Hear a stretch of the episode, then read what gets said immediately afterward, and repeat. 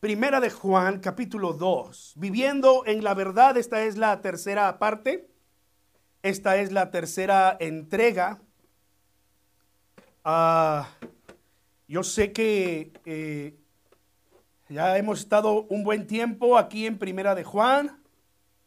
No se preocupen, ya mero salimos de Primera de Juan y vamos a Segunda de Juan.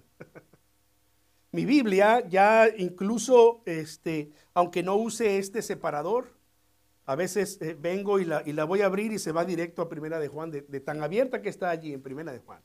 Entonces ya tengo que irme a otras partes de la Biblia y empezar a abrirla un poco más. Esta es mi Biblia de predicar, porque tiene letra grande.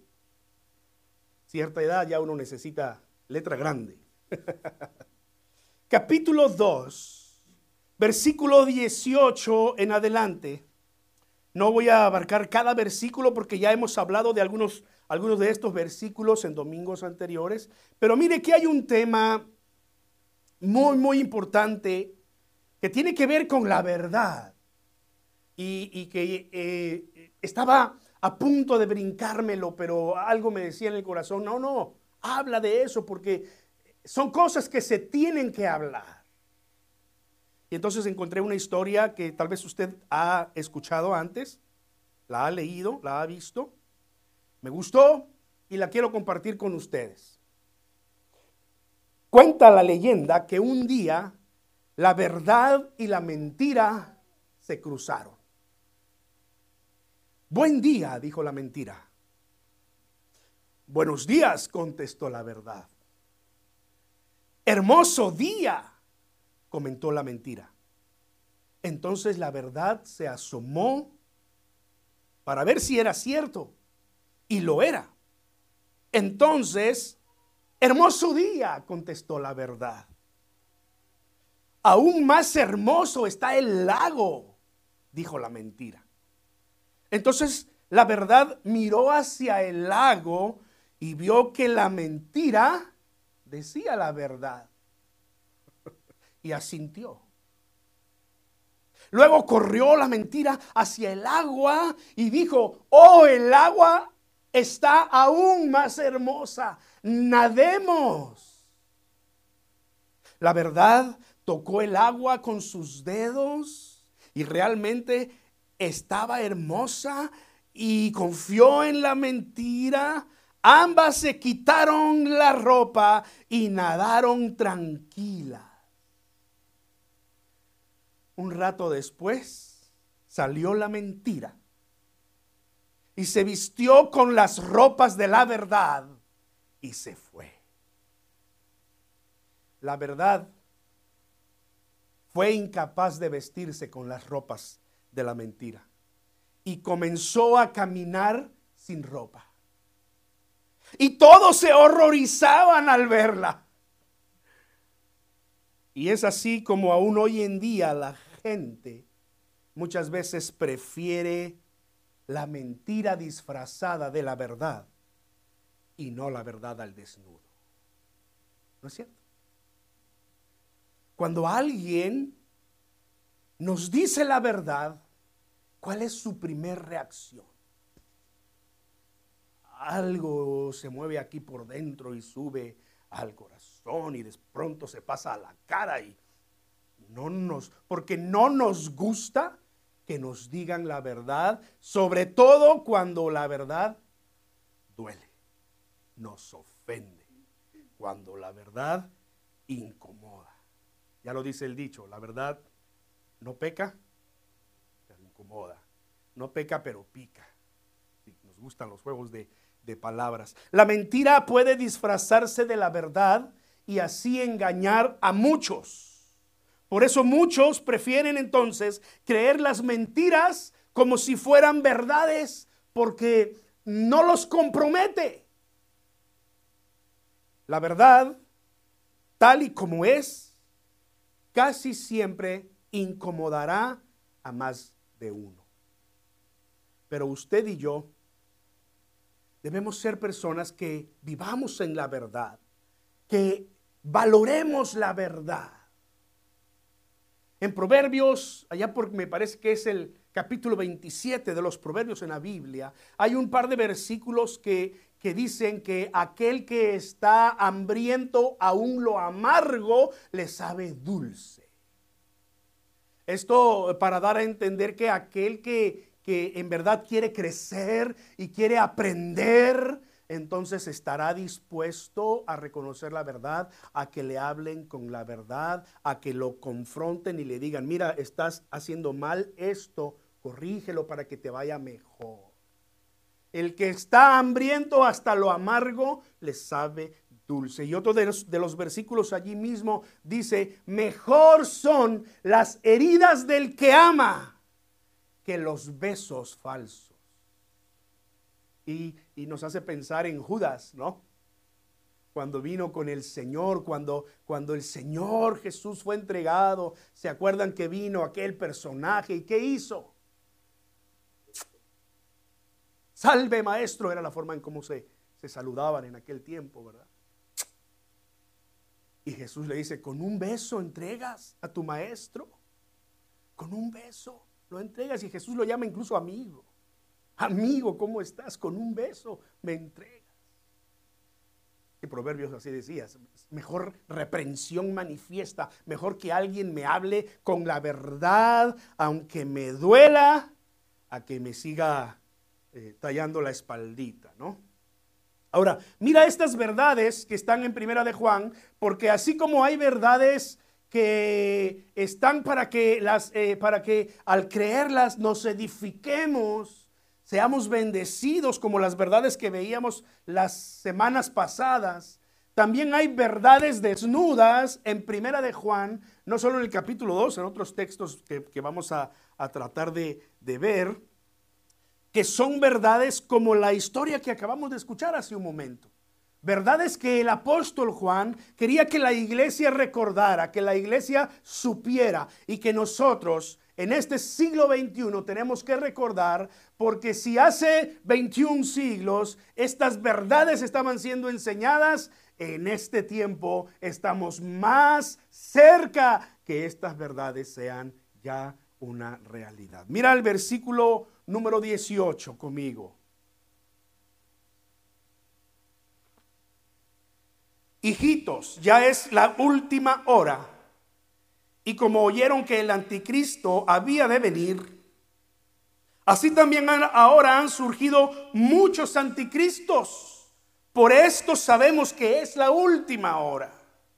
Salieron de entre nosotros, pero no eran de nosotros, porque si hubieran sido de nosotros, habrían permanecido con nosotros. Pero salieron para que fuese evidente que no todos son de nosotros.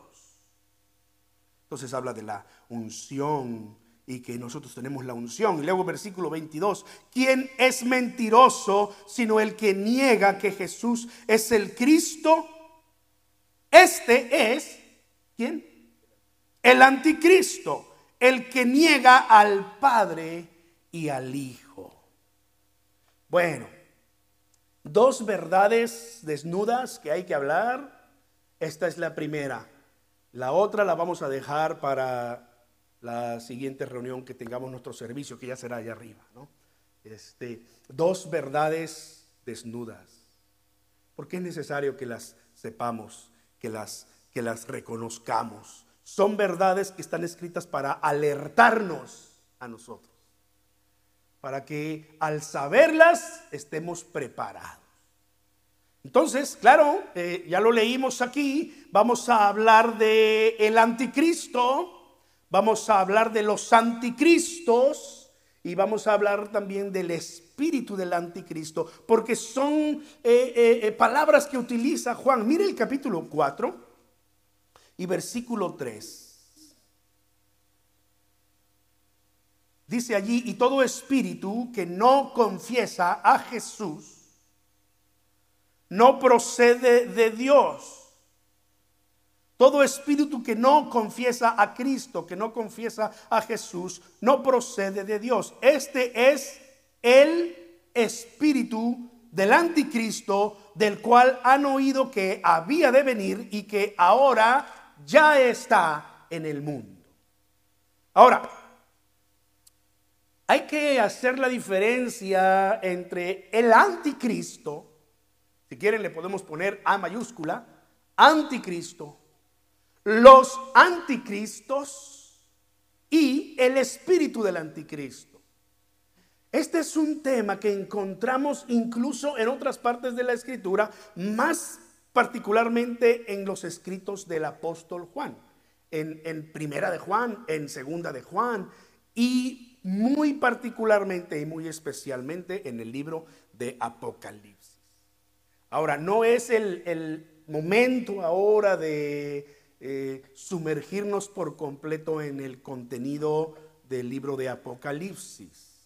Si usted está interesado en que hagamos un estudio bíblico sobre el libro de Apocalipsis y lo que implica para nuestros últimos días, pues dígame y nos reunimos en otra ocasión, que el domingo no es eh, el momento y no nos da tiempo, ¿verdad?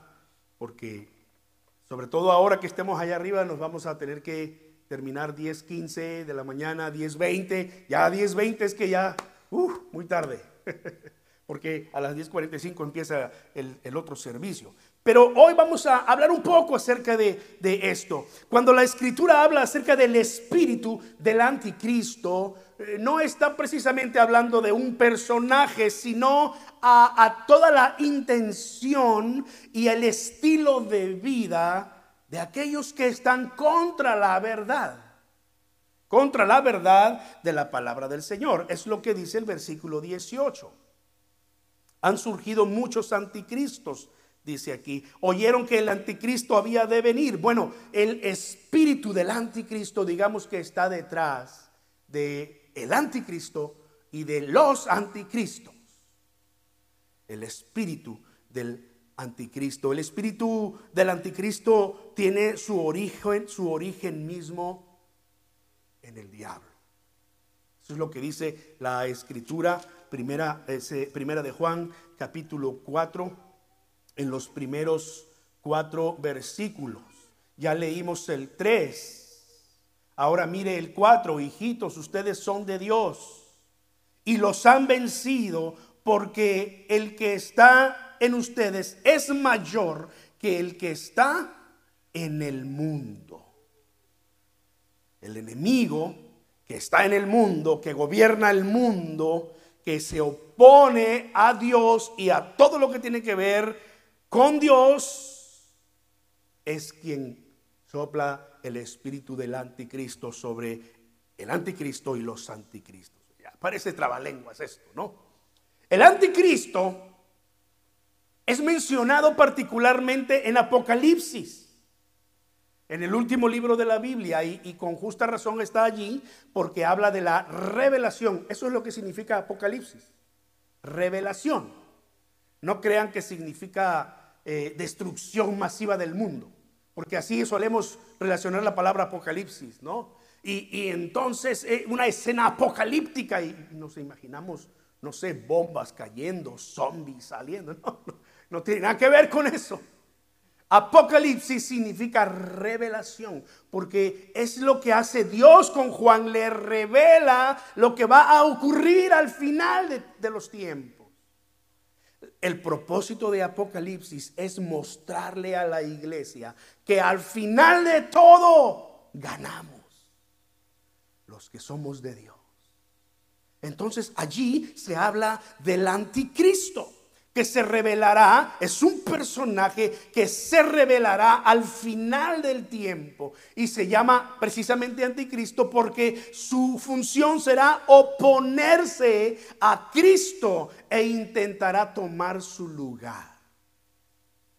Esto incluso podemos encontrarlo en pasajes de, eh, en el Antiguo Testamento como por ejemplo Daniel que habla acerca de este personaje que quiere levantarse y ocupar el trono de Dios y ser como Dios. Y no es historia nueva. El enemigo desde el principio ha querido estar en el trono de Dios. Si usted no sabe la historia del diablo, pues se la voy a resumir en tres, dos, tres líneas. El diablo es un ángel creado por Dios. ¿Se sabía eso? Un ángel creado por Dios. Fue creado en perfección y en hermosura. Pero entonces subió en su corazón, porque como Dios ha creado tanto a los ángeles como a los seres humanos con su libertad de escoger, entonces este ángel que se llamaba Luz Bella quiso ser igual a Dios y quiso quitar a Dios y sentarse en el trono. Y esto es simplemente imposible. Y entonces fue expulsado del cielo y echado al abismo. Algunos creen que cuando Génesis 1, 2 dice, y la tierra estaba desordenada y vacía, pareciera estar haciendo referencia a ese momento en el que Satanás fue echado de la presencia de Dios y echado al abismo y entonces lo que Dios había empezado a crear vino a estar en desorden. Bueno, son pensamientos de algunos estudiosos, pero eh, entonces desde ese tiempo el enemigo ha querido estropear la obra de Dios. Por eso Satanás es el que está detrás del anticristo. Se puede decir que el espíritu del anticristo es el espíritu de Satanás. Que entonces en este personaje que eh, Apocalipsis nos revela, el querrá oponerse a Dios, a todo lo que tenga que ver con Jesucristo, y entonces querrá ocupar el lugar de Dios. Este anticristo es llamado por Pablo en segundo, segunda Tesalonicenses 2 como el hombre de pecado. Hablando de la segunda venida de Cristo, dice el apóstol Pablo en segunda Tesalonicenses 2, 3 y 4, nadie los engañe de ninguna manera porque la venida de Cristo no sucederá sin que venga primero la apostasía y se manifieste el hombre de iniquidad, el hombre de pecado, dice, el hijo de perdición. Este se opondrá y se alzará contra todo lo que se llama Dios o adore a Dios, tanto que se sentará en el templo de Dios haciéndose pasar por Dios. Ahora, aquí hay, una profundidad tremenda que nos tendría que llevar a textos en Daniel, a textos en Ezequiel, a otros pasajes que el tiempo no nos va a permitir. Así que vamos a quedarnos por, por ahora allí, ¿verdad? Este personaje que se opondrá a Dios. Usted, usted sabe que Jesús dijo, la salvación viene de los judíos. ¿Sabe por qué? Porque Jesús era judío. Y se lo dijo a una mujer samaritana. Un samaritano tenía herencia judía en su sangre, pero también tenía sangre pagana de otros pueblos paganos. Entonces los judíos los veían por encima del hombro y decían, ustedes son como de, como de segunda, no son verdaderos judíos. Y, Jesús eh, viene, habla con esta mujer, esta mujer encuentra la salvación, la verdad en Jesucristo, pero en ese intercambio eh, eh, Jesús le dice a la mujer, mira mujer, tú no sabes lo que dices, estaban hablando de adoración, tú no sabes lo que dices porque la salvación viene de los judíos.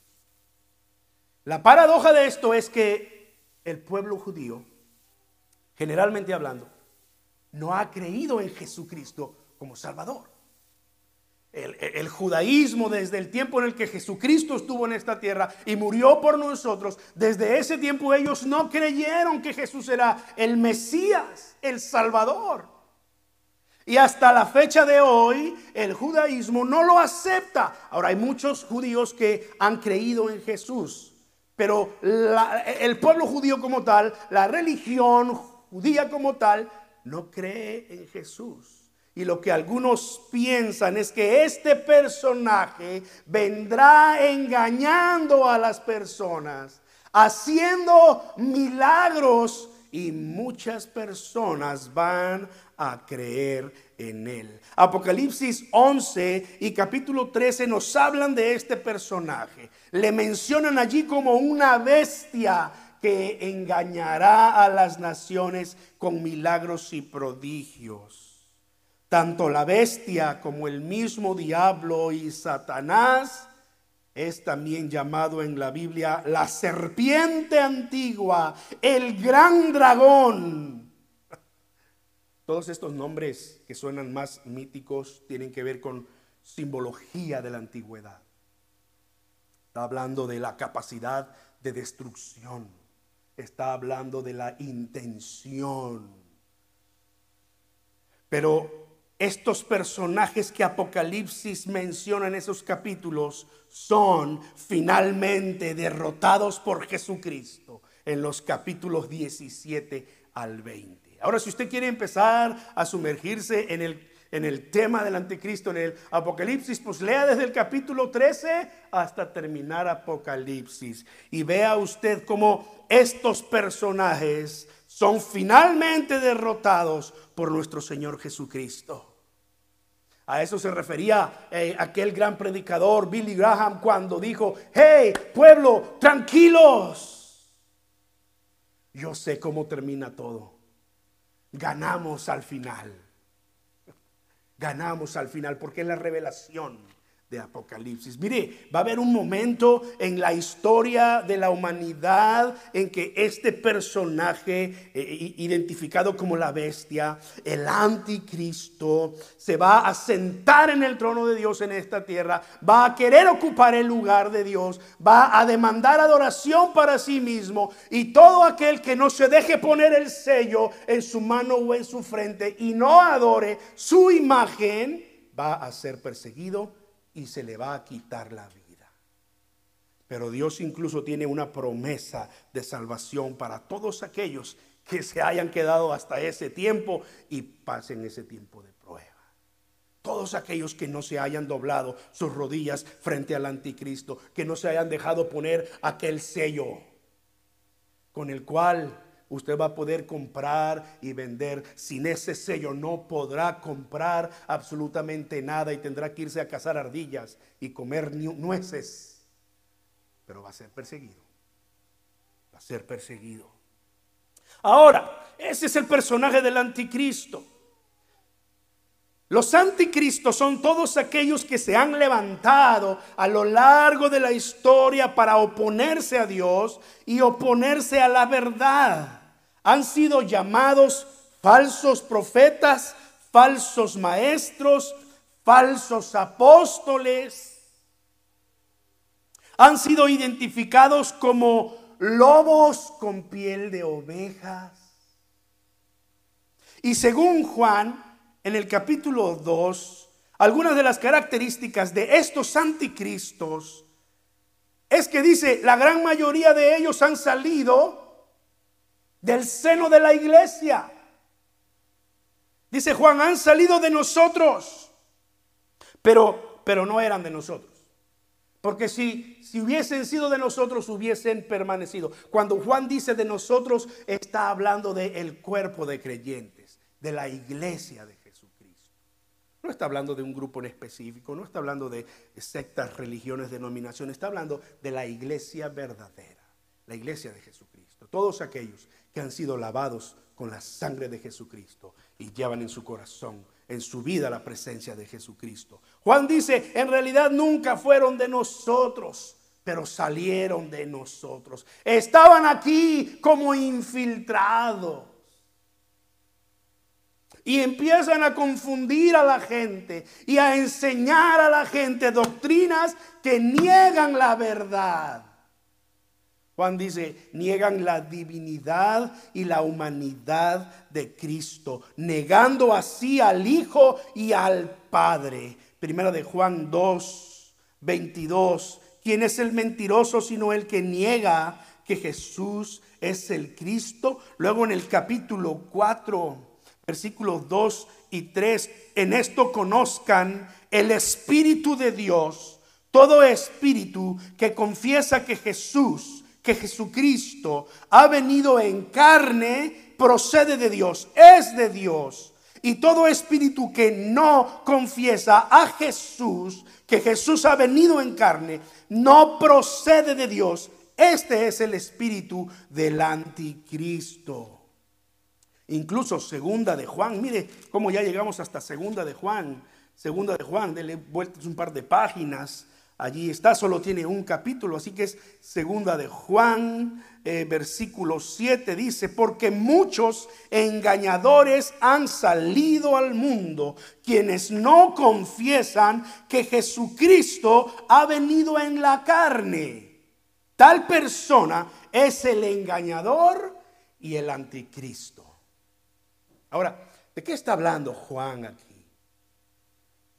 Había personas influenciadas por las enseñanzas mundanas de filosofía, de misterio, que se habían infiltrado en la iglesia, que habían estado enseñando que ah, Jesucristo en verdad no vino a este mundo. Lo que, lo que ustedes vieron, si es que alguno de ustedes lo vieron, recuerde, es el año 90 después de Cristo. Cristo asciende al cielo en el año 30, 33, ¿verdad? Y este y muchos de ellos habían visto a Jesús, pero, pero muchos no. Entonces, estos personajes enseñaban, eh, Jesucristo no vino en carne, en verdad. ¿Saben por qué? Porque esta carne es mala. Lo que es bueno es el espíritu, el alma. Esa es la que se va a elevar a la salvación. Pero este cuerpo es malo, se va a quedar aquí en la tierra. Este cuerpo es débil, tiene muchas pasiones, se va a quedar aquí. Así que como este cuerpo es malo, no es posible que Jesucristo haya venido como ser humano. Y negaban a Jesucristo como verdadero hombre. Ahora, este era un problema. Porque si se negaba que Jesucristo había sido un ser humano como tú y como yo, entonces, ¿quién murió en la cruz? Un simple mortal. No el Hijo de Dios. Si ellos negaban la humanidad de Jesús, ¿quién murió en la cruz? Oh, lo que vieron era una apariencia. ¿Cómo? ¿Una apariencia? Sí, un fantasma. Ah, caray. Una apariencia de Jesús. ¿Quién murió en la cruz entonces? Y saben que Jesús incluso después de haber resucitado dio pruebas de que Él era verdadero hombre.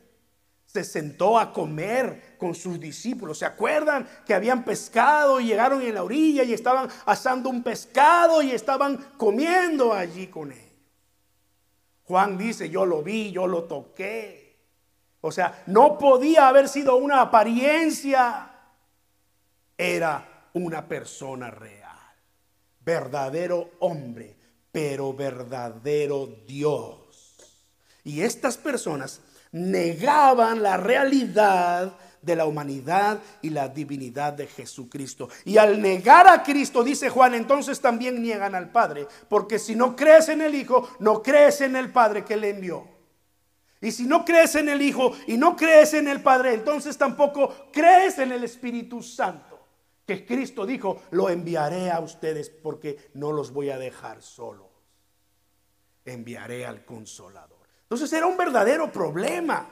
Sin Jesucristo, sin Jesucristo humano y divino, no hay muerte en la cruz, no hay salvación, no hay resurrección. Entonces estamos perdiendo el tiempo aquí. ¿No Y, para Juan era algo preocupante que estos anticristos anduvieran enseñando todas estas eh, mentiras y que hubiera gente que les estuviera escuchando. Por eso Juan dice, ustedes hermanos tienen la unción del santo. Busquen que la presencia de Dios en su Espíritu Santo les guíe a estas verdades. Permanezcan en el Hijo y en el Padre, porque Él nos ha dado esta promesa, la vida eterna. Por eso Juan insistía, no crean hermanos. Pablo, Pedro, Juan, Judas describen el carácter de estos anticristos para que nosotros los eh, identifiquemos y nos cuidemos de ellos. Vemos rápidamente esos textos. Segunda Timoteo 3, 8. Segunda epístola de Pablo a su discípulo Timoteo capítulo 3, versículo 8, de la manera que Janes y Jambres se opusieron a Moisés, así también estos está hablando de los falsos maestros, falsos profetas, estos anticristos. Así también estos se oponen a la verdad. Son hombres de mente corrompida, reprobados en cuanto a la fe. Si usted ve en los versículos anteriores, allí en 2 Timoteo 3, entonces se describe de una manera breve cómo era el carácter de estas personas soberbios, vanagloriosos, blasfemos, desobedientes a los padres, ingratos, impíos, sin afecto natural, implacables, calumniadores, intemperantes, crueles, aborrecedores de lo bueno, traidores, por citar solo algunos. Los anticristos. Segunda de Pedro, capítulo 2. Poquito antes de Primera de Juan encontramos las cartas de Pedro. Segunda de Pedro, capítulo 2.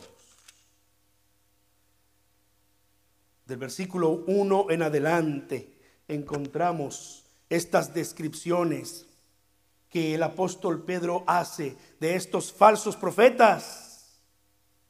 Introducirán encubiertamente herejías destructivas llegando aún hasta negar al soberano Señor que los compró. Muchos los van a seguir y por causa de ellos eh, eh, será difamado el camino de la verdad. Por avaricia harán mercadería de ustedes con palabras fingidas. Estos personajes hablarán bonito. Se caracterizan por tener una buena labia por convencer, por manipular, por hacer mercadería de la fe. ¿Cuántos de ustedes están dispuestos a llevarse esta agua bendita que el pastor, el ungido del Señor, ha bebido de ella? Ponga el billete más grande que traiga en su cartera y usted se llevará esta agua. No estoy exagerando. Hay grupos religiosos que hacen esto. Traen un pedazo de madera y engañan a la gente diciendo que lo han tomado de la cruz de Cristo. ¿Saben qué se llama eso? Mercadería de la fe. ¿Y quiénes son los que lo hacen? Los anticristos. Le están vendiendo la salvación. Le están vendiendo las bendiciones. ¿Es eso bíblico? ¿Acaso Dios pone condiciones para la salvación? Solamente cree. Él ya lo pagó. Si hay un precio, Él ya lo pagó. Solo cree. ¿Acaso hay un precio para la bendición? No, eres hijo de Dios.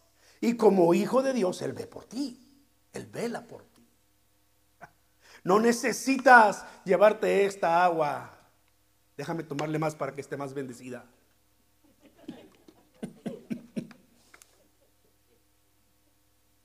No se lo vayan a creer, estoy solo poniendo ejemplos.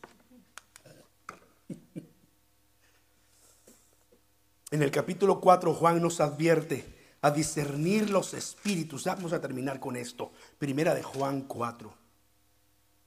Del 1 al 3.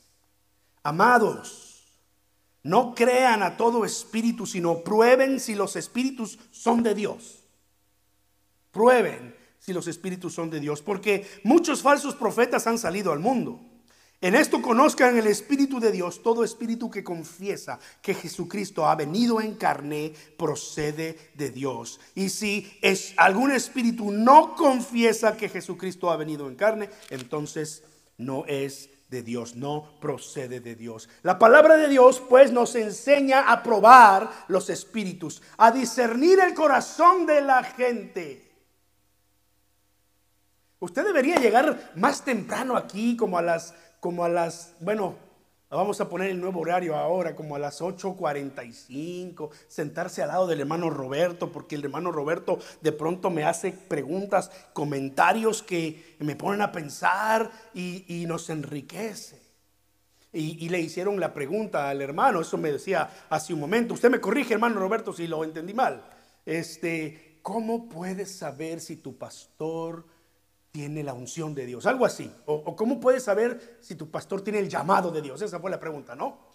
Y, y entonces el hermano Roberto le respondió a esta persona, bueno, cuando tú ves las señales y los milagros a través de su vida, cuando ora por los enfermos y sana. ¿De qué estamos hablando? Prueba los espíritus. Yo te voy a decir algo, iglesia. No creas todo lo que yo te predique desde aquí simplemente porque soy yo. Ah, yo confío en el pastor Ociel. No creo que él nos va a enseñar cosas malas. Ese no es el, ese no es el parámetro. Ven a la Biblia, por eso siempre abro la Biblia y te, leo la Biblia y trato de explicarla conforme al contexto en el que ocurrió en aquellos años y cómo puede significar para nosotros. Porque no quiero que aceptes las cosas solamente porque yo las digo o porque un pastor la dijo. Mire, en este tiempo del Internet, uh, tenemos Facebook, tenemos TikTok, tenemos quién sabe cuántas cosas, ¿no? Y cualquier hijo de vecina agarra su celular y se pone a hablar y decir, y tomamos lo que dice como la verdad y lo creemos. Prueba los espíritus, ponlos a prueba, dice la escritura. Para Juan era, si confiese que Jesús ha venido en carne, es de Dios. Porque ese era el problema en ese tiempo. Pero el mismo Señor Jesucristo nos dice en Mateo 7 que nosotros debemos cuidarnos de los falsos profetas. Vienen vestidos de ovejas, pero por dentro son lobos rapaces. Y luego dijo, versículo 16, Mateo 7, 16, por sus frutos los conoceréis, los conocerán. ¿Acaso se recogen uvas de los espinos? ¿Higos de los abrojos? ¿Naranjas de los manzanos? No, por sus frutos. Fíjate, la analogía de Jesús era muy sencilla. Por sus frutos los conocerás. Te acercas a una higuera y de ahí vas a cortar higos. Ricos que son los higos, ¿no? Hay que traer higos otra vez, como aquella vez, ¿no? Así también dice el Señor Jesucristo, todo árbol sano da frutos buenos, pero el árbol malo da frutos malos. El árbol sano no puede dar malos frutos, ni tampoco el árbol podrido puede dar buenos frutos. Todo árbol que no lleva buen fruto es cortado, echado al fuego. Así que por sus frutos los conocerá. Una de las formas en cómo podemos probar los espíritus es por el fruto de su vida. ¿Cuál es el fruto de su vida? ¿Está dando buen fruto? Cuál es el testimonio de su vida. Para Pablo era muy claro. Mira cómo son estos lobos rapaces, son avaros, mercadean con la fe, son eh, eh, peleoneros. Entonces Pablo hace una descripción, Pedro pasa también por esa descripción y el Señor Jesús nos dice, es que no todo el que me dice, Señor, Señor, entrará en el reino de los cielos. No por muy bonito que cante, me estoy ganando el cielo. No por muy bonito que predique, me estoy ganando el cielo. Por sus frutos los conocerán. Oremos juntos, hermanos.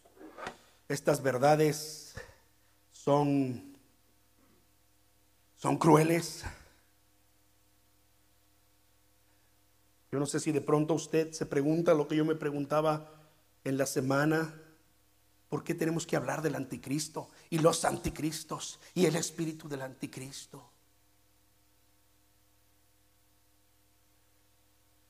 El apóstol Pablo cierra su reflexión cuando le escribe a Timoteo en segunda a Timoteo.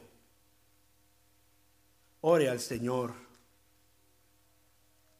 Ore al Señor y dígale, afírmame en tu verdad, Señor, y ayúdame a rechazar toda mentira, toda falsedad, todo lo que se oponga delante de ti. Segunda Timoteo 3, hacia el final después de hablar de los falsos profetas, el apóstol Pablo anima a Timoteo a afirmarse en la verdad, diciéndole así, pero tú, Timoteo, persiste en lo que has aprendido y te has persuadido, sabiendo de quiénes lo has aprendido y que desde tu niñez has conocido las sagradas escrituras, las cuales te pueden hacer sabio para la salvación por medio de la fe que es en Cristo Jesús. Toda la escritura es inspirada por Dios y es útil para enseñar, para reprender, para corregir, para instruir en justicia, a fin de que el hombre de Dios sea perfecto, enteramente preparado para toda buena obra. Sí, Señor. Oro en esta mañana junto con mis hermanos a manera, Señor, de que podamos afirmarnos en la fe. Que podamos, Señor, responder a tu palabra y que podamos sumergirnos siempre en ella para entender la verdad y no ser engañados. El espíritu del anticristo que reina en los corazones de aquellos que se oponen a ti y engañan hoy en día a la gente